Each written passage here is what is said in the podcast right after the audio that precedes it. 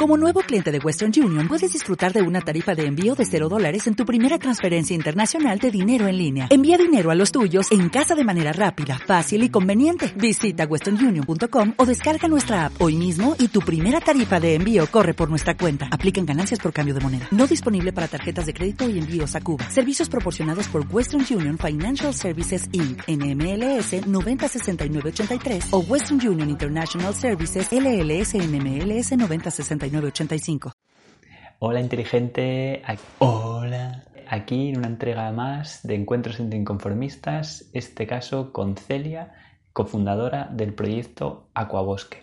Hablaremos sobre el poder de las pequeñas acciones en el día a día de una manera masiva. Mi nombre es Nacho Fernández y desde inteligenciaeco.com tengo la misión de ayudarte a llevar una vida más sostenible de una manera sencilla y clara Visita inteligenciaeco.com para saber más. Y nada, aquí te dejo con la entrevista.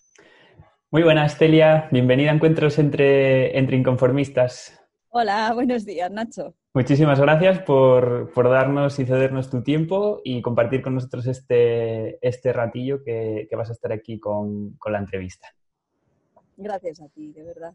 Bueno, pues eh, Celia es la cofundadora de Agua Bosque, un proyecto que, pretende pues, inspirar a las personas para vivir de una manera sostenible, eh, generando un gran impacto con pequeñas acciones masivas. Y cuando estaba leyendo esto, eh, me vino a la cabeza la, frase esta de, Eduardo Galeano, ¿no? de mucha gente pequeña, en lugares pequeños, haciendo cosas pequeñas, pueden cambiar el mundo. ¿no? Supongo que esta frase, pues bueno, que resuene también un poco con, contigo, ¿no?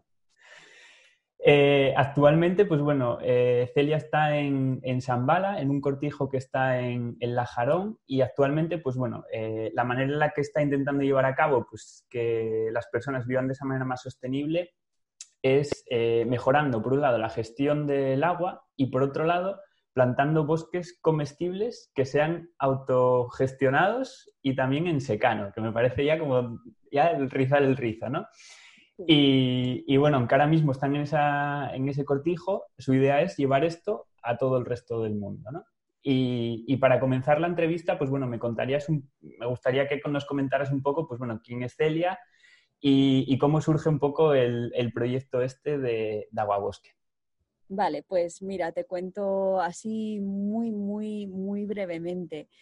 Soy de, soy de Segovia, y, desde los seis años mis padres compraron mil metros de cardos.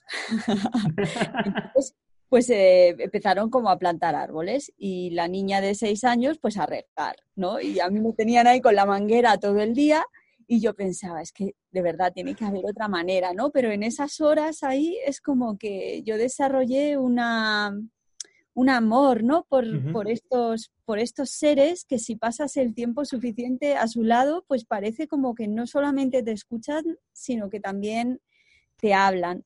Esto fue una semillita que se quedó ahí guardada, luego estudié turismo, traducción e interpretación, hablo siete lenguas y estuve dando vueltas por el mundo con la mochila diez años para luego volver al origen, ¿no? A, la tierra. Llegué con, el David, que es mi, pareja actual y cofundador de Aguabos, que llegamos a la Alpujarra en plan ratones de ciudad, apestando a desodorante, ¿sabes? Lo típico, con tu traje nuevo, del decatlón, con los bastones para pasear. No teníamos ni idea de nada, o sea, no sabíamos poner un tornillo. Yo lo arreglaba todo con celofán. Y, bueno, pues llegamos pues porque había un templo japonés y nosotros practicábamos zen. Yo de hecho al David le saqué de las orejas de un templo en Japón y era pues un sitio en España donde había un templo y, nos, nos, vinimos aquí y tuvimos un shock porque llegamos a Órgiva pensando que sería un pueblo y hecho aquí hay 5.000 habitantes y 47 nacionalidades diferentes censadas. era como, de verdad, un, shock, un shock a, lo, a todo, a nuestro sistema, a los sentidos. Fuimos a visitar a un chico que habíamos conocido en un, en un bar así muy guay de Orgiva y tenía una yurta, que es donde estoy haciendo la, la entrevista. Y bueno, pues enseguida nos, alquilamos, nos compramos una de estas eh, y nos pusimos a vivir en el campo, pero, pero sin tener ni idea de nada. Entonces, eh, con nuestro nivel económico nos compramos una tierra de 10.000 euros que tenía agua en las escrituras, porque no tenía agua real. Y coincidiendo con el 2012 se acaba el mundo, pues nos mudamos a un valle, pues básicamente era un acantilado, sin agua, sin luz, sin nada, con un bebé de un año y medio. Y yo pienso que fue ahí donde, donde comenzó nuestra aventura, metiendo la pata a todos los niveles, en todos los sentidos, pero con mucho entusiasmo. No teníamos agua, por ejemplo, teníamos un depósito, todo lo que había era la yurta, el acantilado y una lavadora entre donde hasta donde nos llegaba la luz solar y donde podíamos cargar agua que había en el barranco de abajo para echarlo al depósito. O sea, estaba ahí la lavadora en un punto medio en mitad de, del parque. Del acantilado, ¿no? Era como lo único que yo no estaba dispuesta a, olvidar de mi vida moderna, ¿no? Era como... La lavadora. Lavar la ropa en el río, ¿no? Y bueno, pues plantamos un montón de pues, sauces, lilos, pues árboles que necesitan mucha agua. No, bueno, nos equivocamos en todo, Nacho. Y de ahí, pues, pues nos mudamos a Lanjarón ya con muchas lecciones aprendidas y con una obsesión bestial con, el tema del, agua, ¿no? Aprendisteis ahí la lección del agua, ¿no? de cómo... sí, sí, para que te hagas a la idea, vivíamos toda la familia con 15, 20 litros de agua al día. Esto incluye duchas, lavadas de dientes, lavadas de platos, era, porque claro, es que bajar al barranco era una hora y media acarreando agua. Entonces, como nosotros nos lo tomamos todo como un juego, pues lo convertimos en un juego de estrategia. De a ver cuánto podemos marear el agua y la perdiz hasta que, hasta que nosotros, hasta que nosotros, eh, pues eso, a, ver cuánto agua conseguimos eh, ahorrar cada ahorrar, ¿no? Llegamos a Lanjarón y hicimos un bosque ya de, secano. Cuando compramos la tierra, eh, vendimos la de Torbizcón, que es la contraviesa, compramos esta tierra que básicamente era un trozo de roca con 20 olivos, un trozo de roca madre, pero claro, teníamos tres horas de agua a la semana y esto era ya Disneylandia para... claro, pasar de, pasar de 15 litros ahí bajando por ella, pues claro, tener ya disponible el agua en la finca es como un lujo, ¿no? Sí, y nos permitieron empezar de cero. Entonces eh, hicimos un curso que nosotros somos muy, curseros, ¿no? De, Yo vi Matrix, que es como una película para mí muy emblemática. No sé si la conoces, pero hay un momento en el que Neo, ¿no? Eh, le ponen un chip y aprende karate. Y yo dije, ostras, esto, esto, esto tiene que ser posible. Entonces fue como, casa libre de deuda. ¿Seguro que hay la manera de aprender esto? Y nos fuimos con los chicos de Taller Caruna. No sé los conozco, los conozco, sí, sí, los sigo de cerca porque yo ahora mismo vivo en un piso, pero bueno, no quita para... La idea en un futuro es irse más para, para ahí. Pues el curso tiene para mí todos los, todos los certificados de esto, sí que vale. De hecho, sacaron un curso online que yo les llamé y les dije, mirad, no lo he comprado porque ya he hecho la casa con vosotros. Vamos, que está súper bien el curso que han sacado, increíble. Entonces, nada, nos hicimos un curso de cinco días con ellos y en seis meses estábamos viviendo en una casa de paja, libre de deuda. A ver, casa de paja de personas que no sabían poner un tornillo. Tiene sus, tiene sus, ¿no? Sus, no, es muy cuadrada, pero vamos, llevamos viviendo tres años, es una casa pasiva, se está fenomenal adentro y la casa respira, es respetuosa y coherente con, pues, con nuestra manera de ver el mundo. Y ahí, Nacho, pues te tengo que confesar que nos acomodamos. Yo soy infoproductora, tengo, tengo una empresa, ¿no? Una empresa online y vamos ganando dinero, vivíamos autosuficientes de agua, de, energía solar, de calefacción, porque como la casa está también aislada, pues con la poquita leña de poda nos calentamos los inviernos. Y bueno, pues los gastos, una bombona de butano al mes, más o menos, es todo el gasto que, tenemos. Y internet. Sí, porque infoproductora sin internet es como un poco complicado. Sí, y, y bueno, pues eso, eh, nos habíamos un poco medio lavado las manos, ¿no? De, bueno, nosotros ya somos el cambio que queremos ver en el mundo. Y, y, en estas, el pasado invierno, allá por diciembre, un vecino le abrió la cabeza a otro vecino por una pelea de agua. Hostia. Y claro, y esto a mí me revolvió mucho, ¿no? Porque nosotros plantamos agua, recogemos el agua de lluvia, era, es, es, era y será, pienso, nuestra obsesión, la gestión del agua y del recurso hídrico como, no sé, como sangre para el planeta, que España está a tres años, por lo menos lo que es el sureste español, estamos en una monedita así y se puede convertir en un desierto o en un oasis, que no estoy hablando de en el 2040, dicen los... No, no, 2022, 2023 es cuando la monedita cae a un lado o a otro. Sí, sí, que no, no, hace falta irse muy lejos de decir nada, esto ya las generaciones que vengan lo vivirán, no, no, es algo... Estamos ahora, entonces, jo, pues a raíz de esa pelea yo me di cuenta de que realmente con los recursos que tenemos y, el know-how, ¿no? Lo, que sabemos, pues que, no estaba bien ser el cambio que quieres ver en el mundo, que ya teníamos que dar otro paso. Entonces, pues me convertí un poco en la voz de Agua Bosque. Nació Agua Bosque. Yo hablé con mi equipo, hablé con mi hermana, con Alba, eh, hablé con el David y, bueno, pues dijeron, confiamos en ti. y ya Agua Bosque cobró forma de asociación y, se ha ido nutriendo del dinero de los otros proyectos online, pero, pero nació así oficialmente en enero. Y tiene la parte de gestión del agua, pero también tiene una parte muy fuerte de educación con los ecoconsejos. Cada semana pues eh, se publica en redes y a través de Facebook ecoconsejos que graba mi hermana. Ella es la responsable de, lo que es comunicación, vídeo y demás.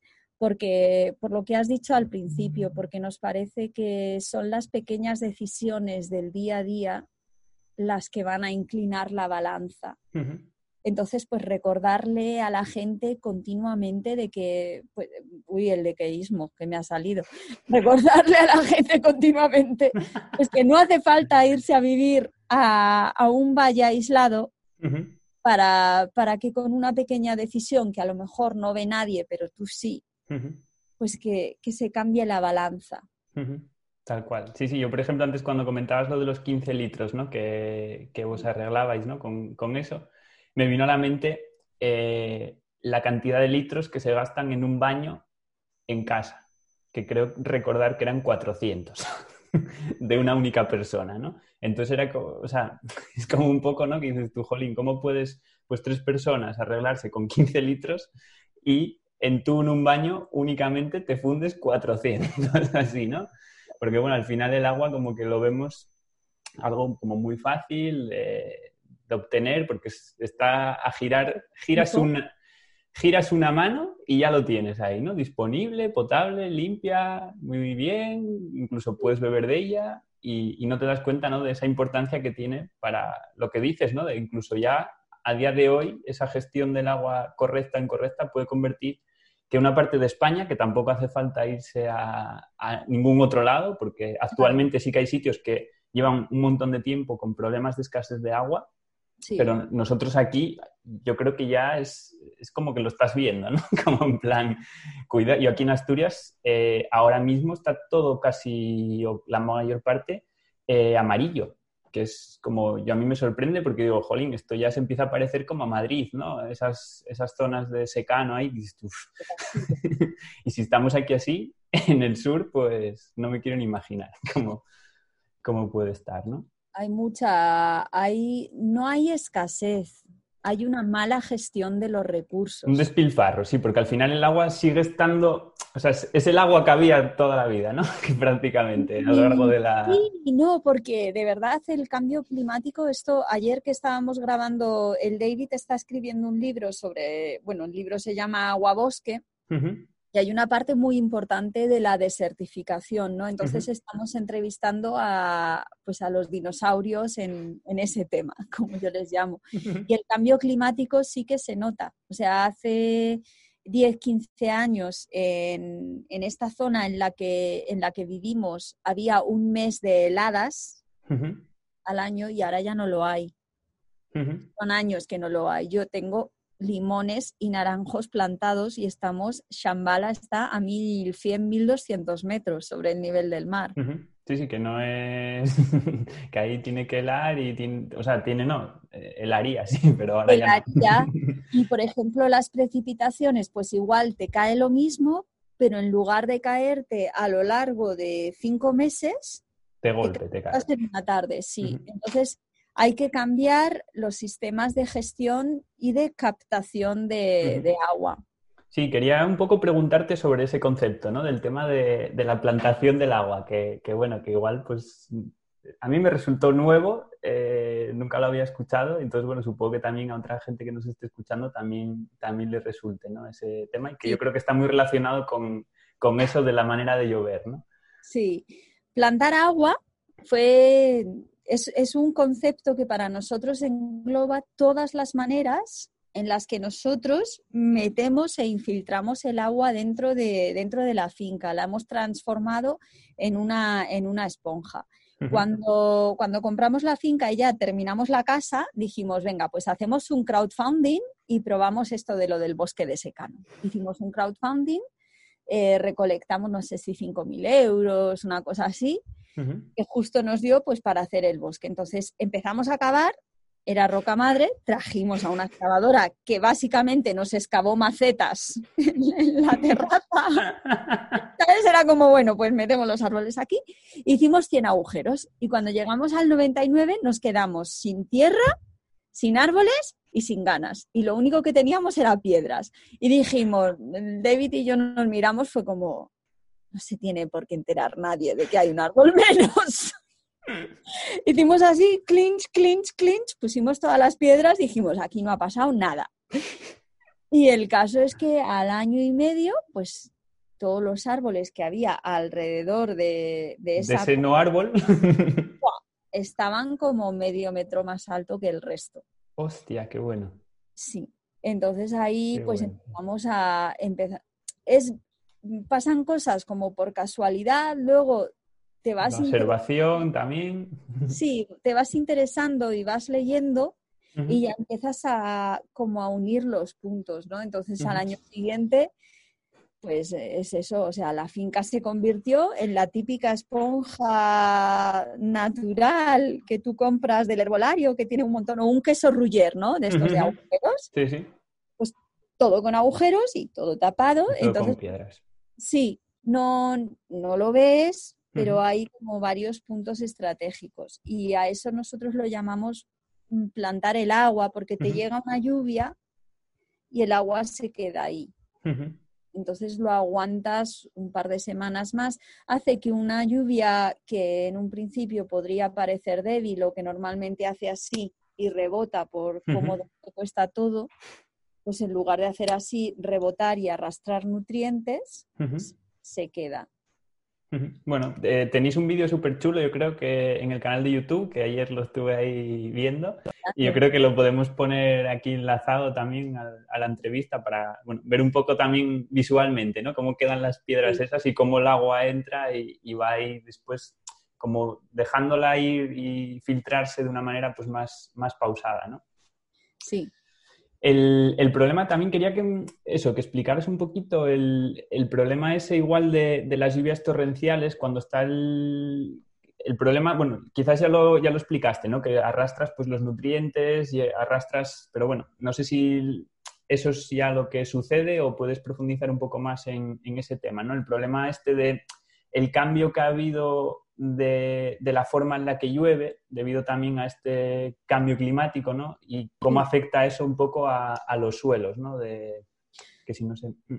Sí, sí, sí, sí, eh, te puedo profundizar. Hay una serie de tres libros. El primero se llama Teaming with Microbes, haciendo equipo con los microbios, que, te lo cuenta todo súper, súper guay a nivel pues de iones de hidrógeno, de intercambio de de mm, nutrientes de, por, por, a cambio de no sé qué. Es, es, un libro, es como una telenovela de lo que es la madre tierra. Yo ya, no sí, yo ya no he vuelto a pisar por la finca sin pensar. O sea, en el punto de. Ponía mi libro en un punto más de medio millón de bacterias. Es como. Estaré destruyendo vida. Bueno, el, caso. No, el caso es que eh, en las Alpujarras tenemos muchísima suerte porque cuando vinieron los árabes, que venían pues de un, desierto, ellos tenían muchísimo conocimiento sobre la gestión del agua. Entonces, diseñaron todo un sistema de captación que va desde la cumbre, ¿no? Donde se depositan las nieves. Y, han diseñado como todo un sistema de, de acequias, de albercas, para que el agua vaya circulando por la montaña y se vaya filtrando poco a poco, de manera que cuando llega el verano, pues eh, salen las fuentes en, los pueblos. O sea, ellos sentaron las bases para que aquí hubiera un parque natural. O sea, de hecho se considera como el mayor impacto positivo medioambiental hecho por la mano del hombre, probablemente en, España, ¿sabes? Mm, qué guay. No lo conocía eso, sí, sí, qué, qué bueno es una pasada. Lo que pasa es que cuando, cuando te llueve así tan de repente, realmente a la tierra no le da tiempo como a absorber y el agua pues te, arrastra todos los nutrientes. También las fuentes no tienen tiempo de llenarse porque el agua no tiene tiempo de, filtrarse. Y yo pienso que en lugar de echarte las manos a la cabeza, te tienes que echar las manos a la cabeza para, para pensar qué es lo que pasa y qué puedo hacer yo, ¿no? Hay, hay otro libro, El obstáculo es el camino, no sé si lo conoces. No, no lo conozco, ¿no? pero, pero, pero el título me dice bastante, sí. o sea, ahí donde está el problema, pues ahí, por ahí. sí, sí. Eh, sí, por ahí tienes que tirar. Entonces, nosotros hemos comenzado pues a, hacer uso de todos los tejados y superficies que tenemos pues para captar ese agua y detenerla. es, es, un poquito lo, lo, que, lo que hacemos, lo que son las pozas y, todo el sistema de depósitos. Qué bueno. al final, pues bueno, es aprovechar, ¿no? Es adaptarse un poco a, la situación actual y ver de qué manera pues puedes eh, adaptar, o sea, adaptarte, adaptarte a, a, ello y aprovecharlo, ¿no? Para, para utilizar y para vivir con... Buscar especies también, ¿no? Plantar... Ahora, por ejemplo, se está produciendo un desplazamiento de la flora y de la fauna. Yo no sé si escuchas la chicharra de bote fondo. La chicharra no sí, un poquito. ¿Sabes? Las chicharras se quedaban más en el valle. O sea, todo... Hay plantas que se veían en la costa y que ahora están llegando a la montaña en lugar de echarte las manos a la cabeza y ser eh, conservacionista, mira a ver qué se da y empieza tú a, plantar y a reaccionar. No quieras mantener pues lo que antes ahí se plantaba porque al final sigue en contra de la naturaleza y eso va, yo creo que tiene más paciencia la naturaleza que nosotros. Así que está bien. Bueno, pues un poco relacionado también con, esto del agua y, demás, eh, que es pues bueno, lo que estuvimos hablando, ¿no? de todas las implicaciones que está teniendo el cambio climático y demás. eh, me gustaría, pues bueno, un poco que, eh, que transmitieras desde tu punto de vista, pues, cuál puede ser o cuál fue uno de los cambios que hiciste que, más impacto tuvo de cara pues, a, aprovechar mejor ese, agua. Quizás, pues bueno, por lo que me has ido diciendo, pues tuviste unas etapas ahí ya como muy de, como de gran choque, gran impacto, ¿no? Que igual pues Irnos a vivir definitivamente el año que pasamos en, este valle, que era, vamos, tardábamos tres o cuatro horas en, llegar hasta la gente. ¿no? Ese año para nosotros fue brutal, brutal en todos los sentidos. O sea, fue una... un choque tuvo que ser muy fuerte, sí, sí, porque vamos.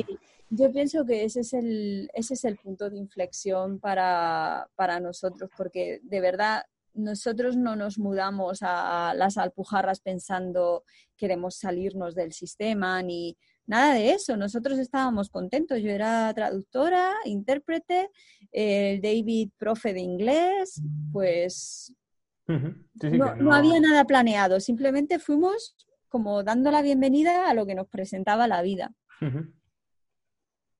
yo creo que eso. sí, no, yo era un poco, era un poco orientarlo a, mm, pues bueno, igual, pues quizás tu hermana, que me parece que ella sí que vive en un, en un piso, eh, pues desde ese punto de vista, ¿no? Del, pues alguien que nos esté viendo y demás, eh, intentar inspirarles en, en, algo, pues yo qué sé, eh, el hecho que comentaba antes del baño, ¿no? Pues decir, pues en vez de bañarte, pues ducharse o no sé, alguna cosa hay varias cosas. Está el aireador, los aireadores que puedes poner en los, en los grifos, gastas muchísima menos agua. Con la, misma, con la misma sensación de chorro, además. Que sí, con la misma sensación de chorro. Ponerte la típica botella o cartón de leche metido en la cisterna del váter para que cada vez que tiras de la cadena ya estás gastando un litro menos. Porque al meter ahí algo, eso, eso también. Em, parece una chorrada, pero este, este, movimiento que hacemos cuando nos freímos un huevo frito, que en España es algo tan...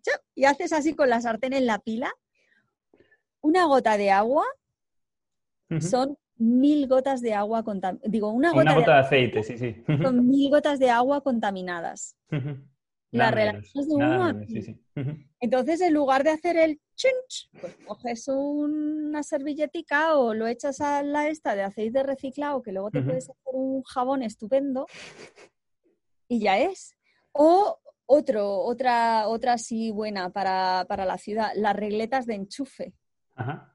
Porque no sé si has, bueno, imagino que sí, si, si tu, punto de especialidad es el zero waste, el consumo fantasma, ¿no? Para, evitar el consumo fantasma, pues tener regletas de enchufe en todas partes. Sí, sí, sí, son, cosillas ahí para ir reduciendo el... Yo, por ejemplo, con, relacionado con eso, eh, bueno, tengo mi parte ahí de, freak ingeniero, entonces eh, tengo un sistema que me mide el consumo eléctrico en general de casa para, bueno, cuando, cuando empezamos a un poco cambiar de hábitos y demás, pues ver un poco qué nos consumía, qué no y tal. Y descubrí que el consumo fantasma de la lavadora era espectacular. Entonces, el hecho de ponerle la regleta, no me acuerdo ahora mismo, pero creo que eran 100 vatios, algo así, lo que consumía solamente por estar apagada. O sea, era una cuestión como en plan brutal, o sea, brutal, brutal, brutal. Y entonces, pues bueno, eh, fue ponerle, además es que de esto yo empecé, pues apagas todo. esto lo bueno que tiene es como quitas todos los automáticos y entonces vas levantando.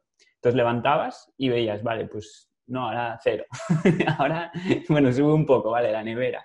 Bien, ahora tal. Y era como un plan la lavadora y, hostia, esto sube aquí una burrada hasta que descubrí que era, que era eso.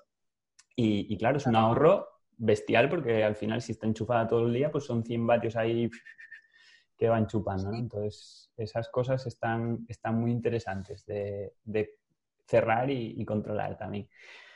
Bueno, pues eh, yo creo que trucos interesantes esto de, ahorrar agua, que al final, pues bueno, eh, es algo... Nuestro, nuestro punto, ¿no? Hay de expertise, el agua. Bueno, eh, me gustaría también, como has ido comentando un poquito, eh, que el, proyecto Agua Bosque pues, es un proyecto vivo, ¿no? Que acepta pues, colaboraciones de, otras personas y demás. Entonces, bueno, me gustaría un poco ahí que nos contaras pues, qué maneras eh, tienen las personas desde casa, desde cualquier sitio, de colaborar con vosotros y de, y de ayudar, ¿no? Ya, lo, nosotros un poco como, como proyecto nacemos para educar, ¿no? Shambhala se está convirtiendo en un, en un centro donde, donde, personas pues, que viven en zonas de secano puedan venir a inspirarse ¿no? y a aprender a hacer bosques y a gestionar el agua. Pero luego también apoyamos otros, otros como mini proyectos locales mm, que buscan también sostenibilidad y plantar. Entonces, eh, puedes adoptar un árbol, que ahora mismo hay árboles eh, todavía para, adoptar en la página web, pero nosotros lo que, lo que perseguimos o a por lo que vamos, lo que más nos apoya para seguir manteniendo el proyecto y poder seguir apoyando nosotros a otros, tanto en la difusión como en sus acciones, son los microdonativos. Entonces hay una serie de padrinos y madrinas que tienen como un microdonativo de 5 o 10 euros al mes, que de verdad no es nada porque son los cuatro cafés que, te tomas y, a nosotros pues nos permite mantener, mantener el equipo, las instalaciones y seguir haciendo pues este trabajo de apoyo y difusión a otros muchos. Por ejemplo, ahora hay Dani de la Asociación Semillistas que le han concedido el, usufructo para plantar árboles de la sierra que tenemos ahí al lado quiere plantar cuatro millones de árboles con semilla. Y lo que hemos hecho para es, un proyecto brutal y muy bonito, porque no, no se trata de meter pinos, ¿sabes? Para que haya ahí... Haya ahí no, quiere, hacer una plantación, quiere hacer un bosque, entiendo, ¿no? Es, es crear un ecosistema. Un ecosistema, sí. Sí, porque al final la plantación de pinos no es un bosque. No, no, hay, un ecosistema, estás chupando... Acidificas el suelo, eh, es, un, es una llamada a incendio porque es que el pino quema muy bien y te estás cargando pues todo el sistema que hay de arbustos, de, ¿sabes? Todo el dosel. Sí, sí. Entonces, pues él busca eso. Eh, Biodiversidad, ¿no? Replantando con... Sí, pero claro, aquí no puedes adoptar un árbol porque es de semilla, hay que meter muchísimas semillas. Entonces, lo que hemos hecho para apoyar su proyecto, hemos grabado con él un curso que se llama Entiende tus semillas. Aguabosque tiene una academia que es Aula Aguabosque, y cuando las personas compran el curso, pues el 50% íntegro de, de esa entrada va a ese proyecto. El otro 50 pues se queda para seguir manteniendo agua bosque y todo lo que, todo lo que vamos haciendo en la escuela, que no solamente es plantar árboles, sino de verdad es cambiar de color el planeta, empezando con uno mismo y la educación es una parte tan importante, ¿no? La concienciación.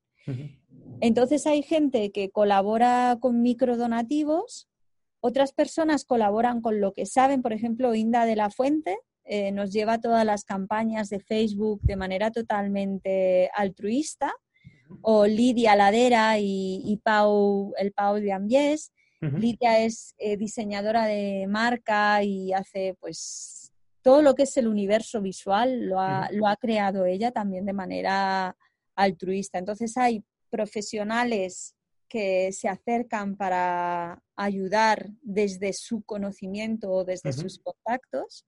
Ayer, por ejemplo, tuve una entrevista con, Sergio. Él está como con su madre a la cabeza de una de las empresas de publicidad más importantes de España y estamos mirando la manera de que, de, que nos puedan ceder espacios en las paradas de los autobuses y en los autobuses pues para poner agua bosque, ¿no? Sí, sí, para darlo a conocer el proyecto y que llegue a más, a más personas, ¿no?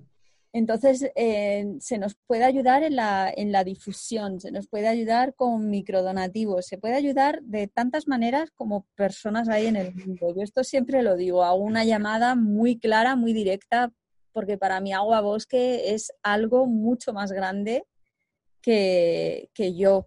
no es mi proyecto, es un proyecto que me ha caído y que, y que estoy sacando adelante con la ayuda de, todos, porque al final el planeta es de todos. Qué bueno. Pues nada, animamos desde aquí también a, eso, a las colaboraciones con, vuestro proyecto y, demás, que, bueno, yo hablaré con vosotros porque desde que inicié el, proyecto, pues eh, me propuse pues compensar un poco el, impacto de, la web que tiene, que al final pues eh, tiene un servidor, tiene pues un consumo de electricidad asociado y demás. Y entonces me propuse ir plantando un arbolito eh, todos los meses de, vida del proyecto, ¿no? Entonces, bueno, pues algunos los fui plantando yo, otros los hice donaciones para, plantarlos. Entonces, bueno, me gustaría, ya te lo traslado desde aquí, tener pues también mi, un, arbolito ahí en, en Agua Bosque para... sí, Muchísimas gracias. Hay gente ahora que están regalando árboles a niños que nacen y les damos un certificado lo mandamos digital, porque es que lo de plantar un árbol y mandarte un certificado en papel no nos parecía... No parecía muy coherente, ¿no? Tú plantas un árbol y tal un árbol, ¿no? certificado digital porque nos parece una manera súper bonita de, entrar ya en el planeta hermanado a, un árbol o a un proyecto, porque al final no solamente plantar árboles, es el proyecto que, que da vida pues a todo esto que va, que va surgiendo. Sí, porque bueno, proyectos de plantar árboles hay, hay muchos con diferentes, cada uno al final, aunque sea la acción la misma, lo que pueda haber detrás puede ser pues bueno, muy distinto, ¿no? Al final. Y, bueno. Sí, nosotros nos enfocamos en las pequeñas acciones masivas, ¿no? De, pues, que, que, no es solamente plantar un árbol, es este movimiento de muñeca con la sartén, ¿no? Eh, se, Sí, es que parece que no, pero lo que dices es, o sea, puede decir tú, bueno, nada, tampoco es, es hacer así, tiro, ¿qué, voy a, puedo tirar? ¿Cinco gotas de, aceite? Y no te ve nadie. Y no te ve nadie, y dices tú, nada, tiro así y, listo, ¿no? Y, y, en realidad, claro, eso, mil gotas a lo largo, o sea, una gota a lo largo de todo el año son 365 gotas, que esas, pues en, gotas de agua contaminadas son un montón. 3.700 y no es la gotita, suele ser un chorrito. Entonces, sí. eh, cosas que yo comentaba con Alba, ¿no? Que te hará la, bueno, yo espero que nos concedas una entrevista y, ella te la hará a ti para dar. Sí, sí, tengo, tengo cita, tengo cita ya con ella para, para el 2 de septiembre ahí, sí. Pues una de las cosas que, que, hablábamos ella y yo, ¿no? Es que ella está a la cabeza de hacer estos, estos mini, mini ¿no? de educación ecológica. Y la gente, ¿no? los amigos de su pareja o gente con la que se encuentra ahí por Zaragoza le dice, bueno, pero es que esto que dices es evidente. Y ella y yo pensamos, ya, es evidente, pero... ¿Tú lo haces?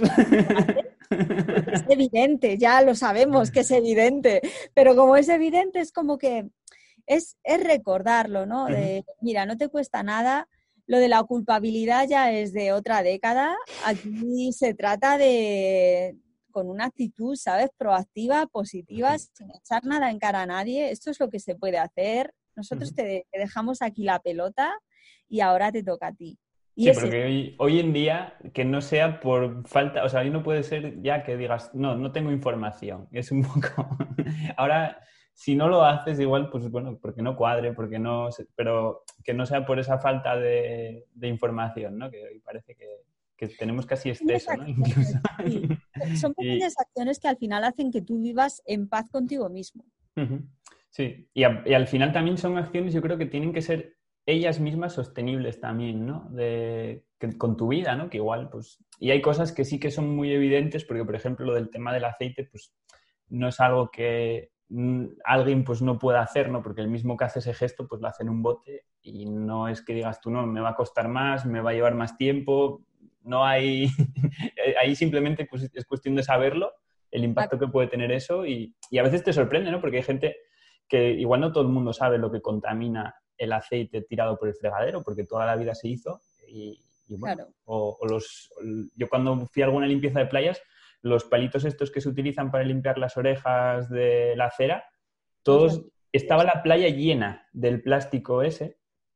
Y, no es porque la gente vaya a la playa a limpiarse las orejas, no, es porque lo usan y al váter tiran de la cisterna, usan el váter como papelera, pues al final es un gesto que igual pues lo tienes ahí de siempre, que, pues, que no te diste cuenta o qué tal, y no lo pensaste y, lo usas y dices tú, joder, pero claro, eso tiene un impacto de que después eso llega al mar y en el mar pues tiene su, impacto, ¿no? De, contaminar, de llegar a otras, matar especies y, de todo, ¿no? Entonces, bueno, esas acciones pequeñas pues que sean sostenibles con, el día a día y, y son pequeños cambios, no hace falta tampoco hacer grandes cosas, ¿no? Claro. Y muchos de ellos incluso llevan a ahorrar tu dinero, o sea que ya es como, ¿por qué no lo hago, no? Sí, sí, es por todas partes. Es por todas partes, sí, sí.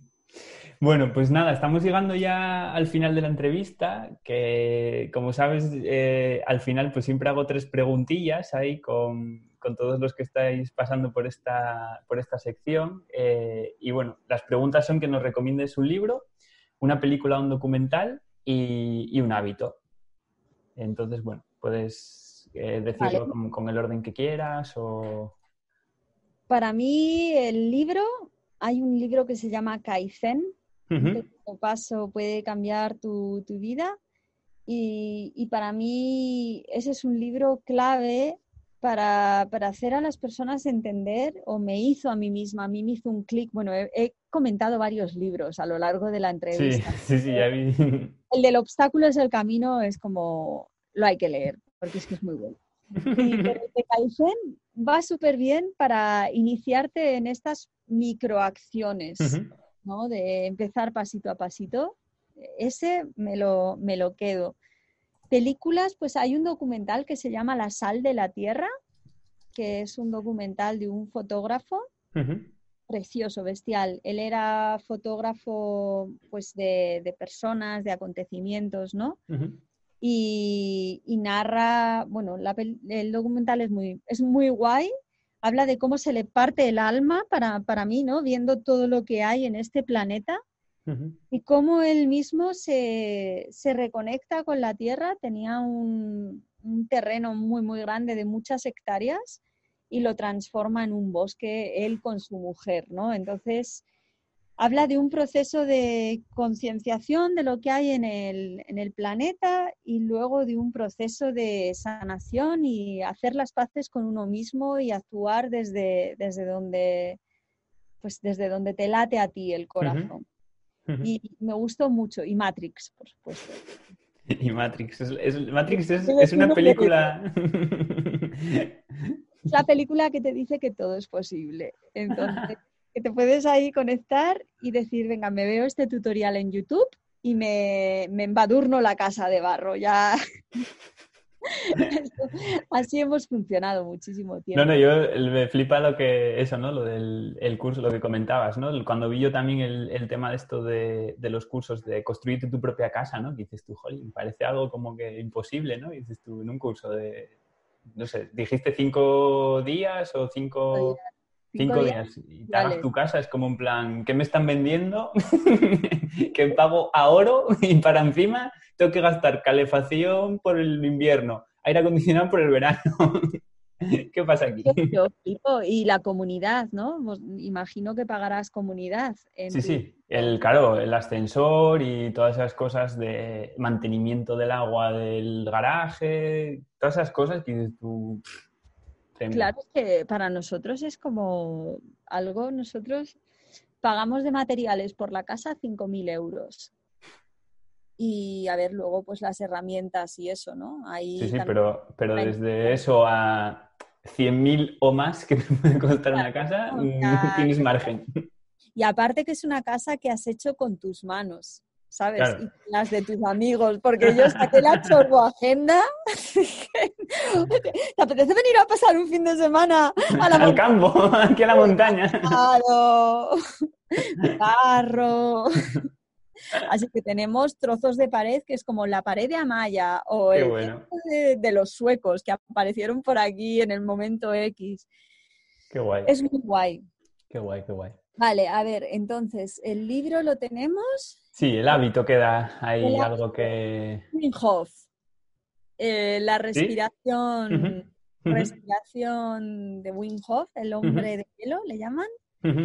Yo llevo ya casi un año y medio duchándonos con agua fría afuera.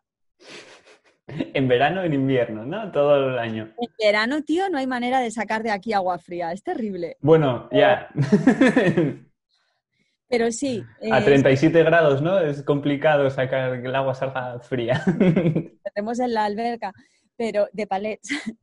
Pero sí, la respiración esta, hay unos tutoriales, tú pones ahí Breathing Tutorial Wim en YouTube y es... Yo tengo la suerte también de tener aquí cerquita eh, una persona que se dedica a hacer formaciones de, de este tipo de respiración y hace dos fines de semana estuvimos hablando ahí con, con otros chicos y tal que, que, bueno, tienen también un proyecto muy chulo y tal y que querían hacer un taller con, con él para enseñarte, pues eso, un fin, pues una tarde o algo así, enseñarte un poco la, la respiración y, y, demás, que es, o sea, a mí es algo que me tiene, sí que la practiqué un, un día en un evento que, que, fuimos, pero no volví a, investigando con... Básicamente estás oxigenando, oxigenando tu cuerpo y cuando combinas esta oxigenación con lo que es el agua fría, eh, produces un movimiento en la sangre, que la sangre al entrar en contacto con el frío se va a proteger los órganos principales y, esto produce una limpieza muy, muy bestia en, todo tu cuerpo. Es, para mí ha sido, bueno, la meditación te diría, pero como es algo que llevo 10 o 12 años haciendo como a diario, pues es algo como respirar, ¿no? qué hábito. ¿Qué haces, pero ya no, te das, ya no eres consciente de que lo haces casi, ¿no? Ya es automático, ¿no? dejas de ser consciente, pero si me tengo que quedar con un hábito, respirar. Sí, bueno, al final, al final también es, la... Sí, sí. Respirar de manera consciente, ¿no? Sería. Sí, sí, sí, sí. O sea, y ya más específicamente, eh, Wim Hof. Ya, teníamos agua caliente solar, ¿no? Pero ahora ya no es un tema para nosotros. Es como, bueno. ahí va muy bien para fregar los platos, pero luego las duchas de agua fría. a ver, hay veces que digo, tiene que ser tan complicado. Yo, yo no pienso que esta vida que llevamos nosotros, porque hay gente que la idealiza un montón, ¿eh? Nacho dice, ¡guau, qué maravilla, no sé qué! Pero, por ejemplo, baño seco no tuvimos hasta el año y medio, ¿sabes? Y tener que irte con la azada a cavar un hoyo mientras te está lloviendo para cagar y que te pasen 15 jabalís por delante, pues, ¿sabes? No es como... Un fin de semana igual te mola, ¿no? Pero al segundo dices, bueno, va, tampoco. Sí, ¿sabes? Dices, esto de cagar aquí agachado con un puto paraguas, pues a lo mejor, a ver, ahora ya estamos en una fase de muchísima comodidad, vivimos súper bien, tenemos un montón de espacios, baño seco, no sé qué, no sé cuál, pero que la gente idealiza mucho y a lo mejor no es para todos. A lo mejor tú puedes tomar tus mm, decisiones conscientes. Mira, mi hermana, pues ella, ella ha tomado una decisión de vida completamente diferente, aunque nos unen los mismos valores. ¿Sabes? Entonces, es súper respetable que donde vivas intentes trasladar tu, manera de, pensar y de mm. sentir con respecto al planeta, que no deja de ser una expresión de ti mismo, y que lo puedas llevar a la mesa cada, cada día. Tal cual. Yo, vamos, es la misma, la misma visión que tengo yo también de, de, que al final no te hace falta pues, mudarte a ningún sitio, donde estés, pues puedes llevar tus, tus valores a, ahí, a ese lugar y, actuar en coherencia, ¿no? Sí, inspirar a otros y mm. sobre todo, más que inspirar, porque hay como fases, ¿no? Primero te das cuenta. Yo cuando, cuando me enteré de lo de los huevos felices, ¿sabes? Que yo comía, yo mi comida favorita son los huevos fritos. Y cuando el David me dijo lo de las, los pollos en jaula, yo no me lo quería creer, ¿sabes? Yo le odiaba porque hace... le, odiaba. le odiaba con todas mis fuerzas. Hace 15 años no era fácil encontrar huevos camperos, ¿sabes? Y yo era como... Yo no lo sabía, era ignorante y podía disfrutar de un huevo frito. Y ahora tengo el enganche emocional a comerme mi huevo frito, pero me estoy sintiendo culpable y entonces ya va a él. No hay como, luego ya como que lo asumes y quieres evangelizar al resto. Ahí enfadado con el mundo ellos que comen los huevos, con lo que me ha costado a mí dejar de comer los putos huevos. La fase de odio ahí. Sí, yo creo que tenemos que, tenemos que llegar al, al puntillo, ¿no? En el que, bueno, pues tú haces Mm. y, y- y predicas con tu hacer, Tal cual. Sin tal más. cual, sin más. Y, cada uno tiene, y cada uno tiene sus fases y sus momentos que se dará cuenta o no, porque habrá gente, le o, o nosotros, o, o tú personalmente, pues habrá cosas que igual pues no te llegues a dar cuenta nunca, o cosas que te des cuenta dentro de cinco años, o, o la semana que viene, o, o hoy, y, y todas esas Y cosas. tienes que elegir tus vicios, ¿sabes? Yo esto lo tengo clarísimo. Yo, pues, ¿qué quieres que te diga? Yo bebo mate. Soy una, soy una adicta al mate y viene de Argentina. Ujú. Yo ahí, no sé si conoces a... cero, ¿no? Kilómetro bueno, cero, cero, cero. Lleva unos cuantos Kilómetro ceros. cero, cero, Joder, es, es, mira, lo tengo Sí, sí. aquí. Solo de pensar en ella. Es, es como, no sé si conoces a una chica que se dedica a correr por montaña, es Tina Meli, que es la hija, o sea, la, la pareja de, de Kilian Hornet. No, Y, y es una chica que, bueno, aparte de hacer deporte, vive pues también de una manera, tiene un poco esa, esa visión pues de sostenibilidad, de cuidado del planeta, de amor por, por Sí. lo que le rodea y demás. Y ella comenta, ¿no? De que tiene pues un, como una regla de consumir todo de menos de 300 kilómetros, pero creo que era el 30% se permitía como de fuera, de traer cosas de fuera, porque al final, pues bueno, hay cosas que sí que 80. tienes, eso, aplicar pues el 80-20 también o algo así, ¿no? Que es, pues bueno, decir, oye, pues me traigo el mate de casa Cristo, pero después procuro comer todo aquí de local, pues oye, tampoco pasa nada, ¿no? Es Sí, el tema, pues Y oye, dejar de, y dejar de colgar el San Benito a los otros. Claro, tal cual, sí, sí. Eh, Y dejar un poco.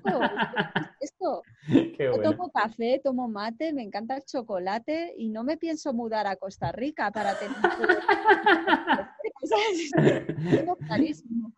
Entonces, bueno, pues vas tomando eh, decisiones de vida. Yo qué sé, Mm. yo por ejemplo los zapatos me los hace Paco, que es mi zapatero que está en Yecla, que me, me dibujo los pies en un papel, Qué guay.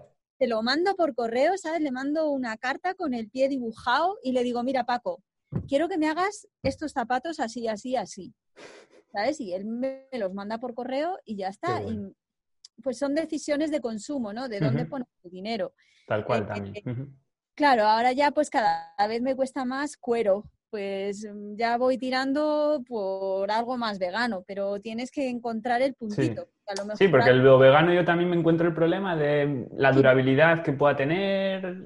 O made in China. Es, sí, también. Entonces es como un poco buscar tu, tu propio equilibrio. Hay cosas que, si las, o sea, yo- lo más fácil es no rechazar, ¿no? Lo que, lo que se dice, no, ten- no tener, ¿no? Todo lo que puedas evitar, pues mejor. Esa, Claro. esa decisión que te quitas, ¿no? Pero después ya, pues bueno, es Y decidir conocer tus tu... propios defectos, porque por ejemplo, yo soy fatal reciclando. O sea, a la que tengo un mal día o me enfado con el David o no sé qué, digo, abro el contenedor de basura y va todo. Pero como me conozco, que soy terrible, pues es que los residuos no entran. ¿Sabes? Ya me cuesta menos cogerme las cajas con todos los cristales que cada vez que voy al herbolario parezco una vagabunda. ¿Sabes? Una de estas que van con el carrito.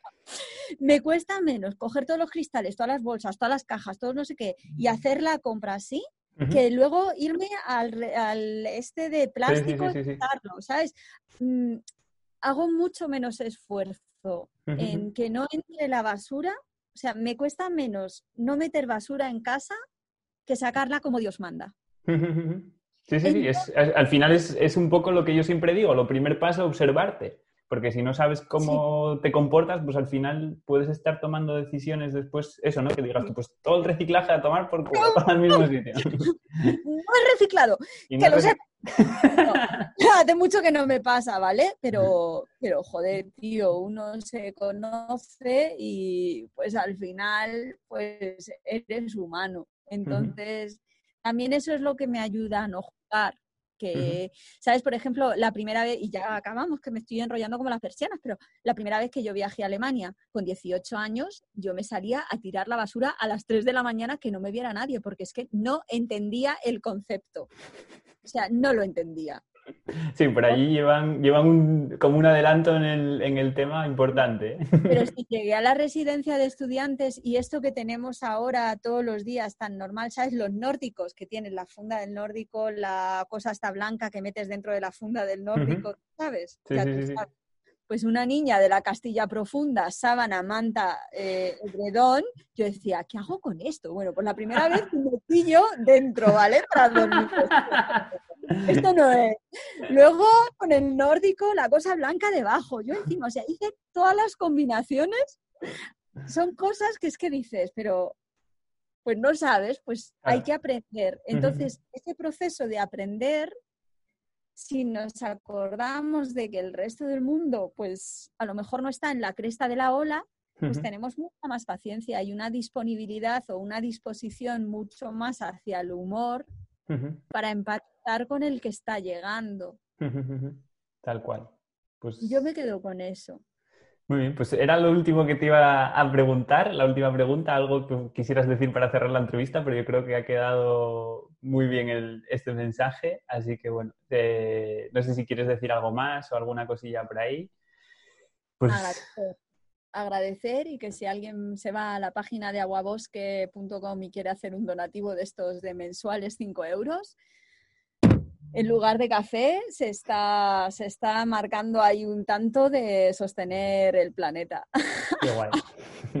Sí, bueno, todas, todas las eh, todos esos enlaces y todos esos de, para acceder a vosotros, eh, tanto vuestras redes sociales, página y todo eso, vamos a las podéis encontrar aquí debajo del vídeo para que sea más fácil llegar y, colaborar con vosotros de la manera en la que cada uno pueda, ¿no?